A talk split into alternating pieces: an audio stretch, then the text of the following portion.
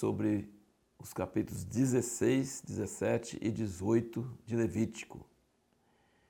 O capítulo 16 fala sobre o que devia ser feito no dia da expiação, uma das três festas de Israel.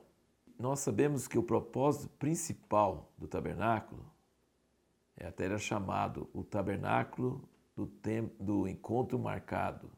O tabernáculo, em algumas traduções, fala da congregação, mas não era da congregação, era de congregar com Deus. O tabernáculo do encontro marcado. Quando Deus começou a falar com Moisés sobre o tabernáculo, ele falou: Ali virei a ti e falarei. Então, o propósito principal do tabernáculo é para Deus poder habitar no meio do povo e falar com o povo. E a pessoa certa para ouvir essa voz de Deus para o povo seria o sumo sacerdote. E o lugar para ele ouvir de Deus seria no Santo dos Santos. Mas aí, no dia da inauguração, no dia da ordenação, os dois filhos de Arão morreram porque entraram sem a ordem de Deus. E agora Deus diz para Moisés: não entra, fala para Arão não entrar toda hora, não. Entra uma vez por ano.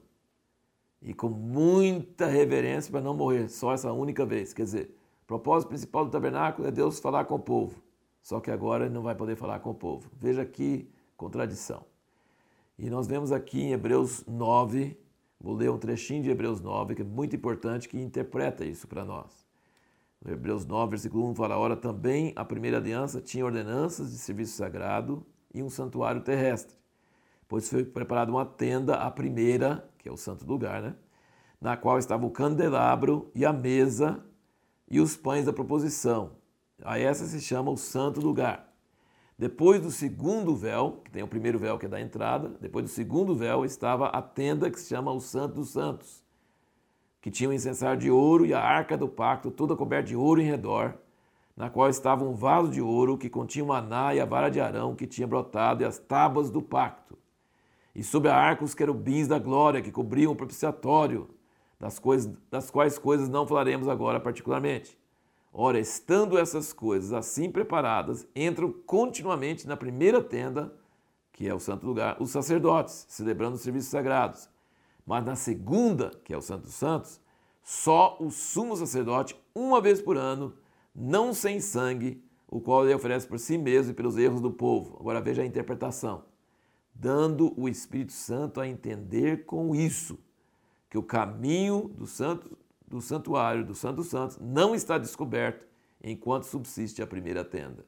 Então o tabernáculo foi feito para Deus falar com o povo e não podia falar com o povo e todas aquelas ordenanças e todas as coisas que o sacerdote fazia não era para Deus falar, era apenas para ele não morrer. Você veja bem em Levítico 16 o que, que ele fala? Ele tem que entrar com incensário, com fogo, incenso, fazendo uma nuvem, porque tem a nuvem da presença lá dentro, e aí ele tem que fazer a nuvem de incenso, nuvem com nuvem, para se proteger. Ele tinha que ter os sininhos tocando na sua roupa, no seu manto, para não morrer. Fala várias vezes isso. E ele tinha que entrar com sangue que ele jogava em cima do propiciatório, espargia, e diante do propiciatório. Então era nuvem de fumaça do incenso, sangue do animal sacrificado e os sininhos tocando tudo e só naquele dia, o dia da expiação, uma vez por ano. O caminho não estava aberto enquanto tinha o primeiro tabernáculo. Não tinha jeito de ouvir de Deus. Tinha apenas ritos e ordenanças e uma simbologia mas a tristeza, a tragédia de que não poderia ouvir a voz de Deus. O dia da expiação, o que significa expiação? Significa cobrir o pecado. O pecado fica gritando para Deus julgar. E aí um animal morre, no caso, figura de Jesus, que depois morreu, e aquele sangue dele paga, cobre, tampa, e o pecado não grita mais para Deus para ser perdoado.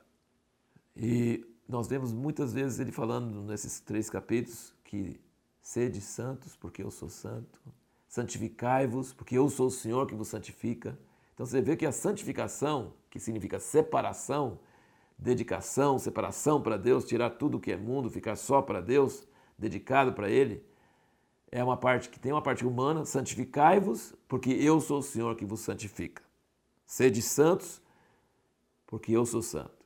E ele fala: vocês não vão seguir os costumes do Egito, de onde vocês saíram, e vocês não vão seguir os costumes de Canaã, para onde vocês vão. Vocês vão seguir a minha lei, meus costumes. Vocês vão montar uma cultura diferente, uma cultura que ninguém mais tem, uma cultura que não é igual ao do Egito e nem igual ao Canaã. Vocês não vão copiar a cultura dos outros. Gente, que coisa impressionante. Sabe por que, que tem antissemitismo no mundo? Porque Israel é um povo diferente. Sempre foi diferente. Nunca foi igual. Se eles fossem iguais, não ia ter, não ia existir esse negócio chamado antissemitismo, ódio aos judeus. Por que, que existe isso sempre, por séculos? Ódio aos judeus. Porque eles são diferentes. Por exemplo, o ser humano ele odeia coisas diferentes. Ele não gosta que, que tenha pessoas diferentes. Se entra um menino diferente numa sala, todo mundo começa a fazer bullying com ele. A ideia de toda a humanidade é tentar fazer com que todo mundo seja igual. Mas Deus escolheu Israel para ser diferente. Ele vocês não vão ser iguais aos outros. E eles realmente não são iguais. E por isso existe ódio aos judeus, que é chamado antissemitismo. Qual a causa do antissemitismo? Que Deus formou um povo com uma cultura diferente. Uma outra coisa de notar nesse, sobre esse dia da expiação é que havia o bode expiatório. Então, um bode morria pelos pecados, o outro era enviado ao deserto.